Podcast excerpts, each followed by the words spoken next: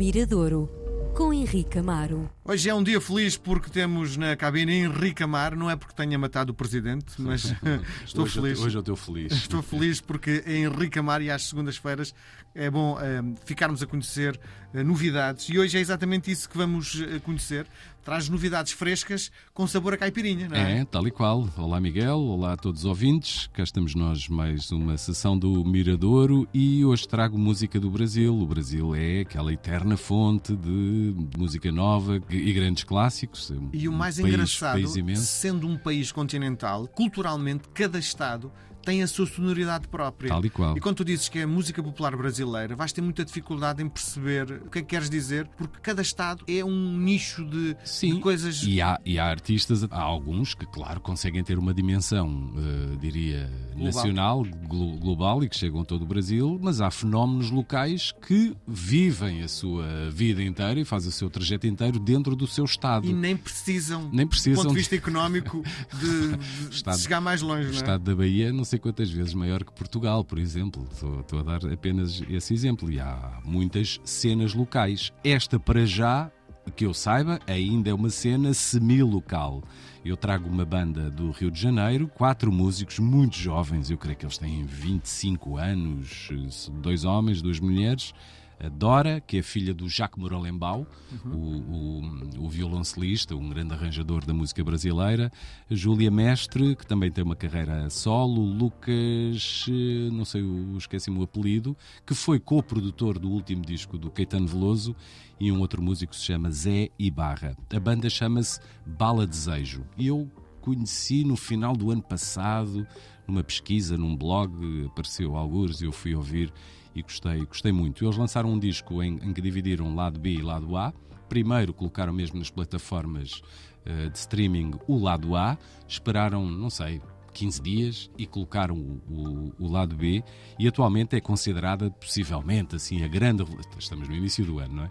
Mas é a grande revelação deste ano de 2022. O disco chama Sim, Sim, Sim. Portanto, é uma onda de otimismo. É, é a uma sonoridade que isso leva. Total, dançável, feliz, com muita referência aos anos 70. Eu- todos eles têm uma escola musical muito, muito interessante, portanto, tanto se colam à Rita Lee como ao Milton Nascimento, é, é, tudo extremamente bem tocado, bem arranjado.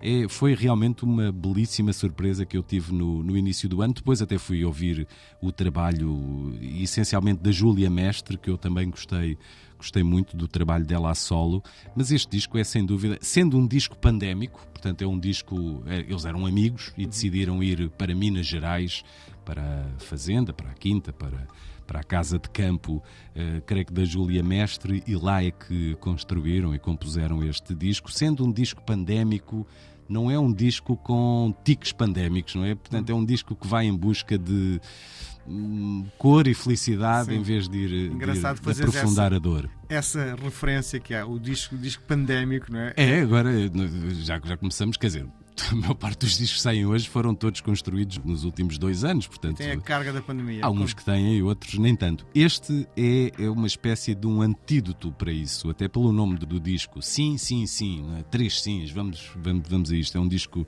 realmente dançável, feliz, diria quase um disco colorido. E para hoje trago uma das canções que eu mais gostei de ouvir, até porque eu ouvi antes do Carnaval, chama-se Recarnaval.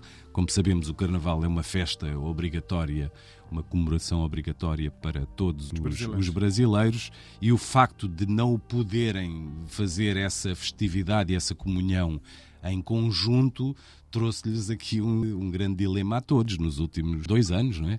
Se foram dois carnavais onde as pessoas, sim, quase que foram proibidas de ir para a rua e, e festejarem em conjunto.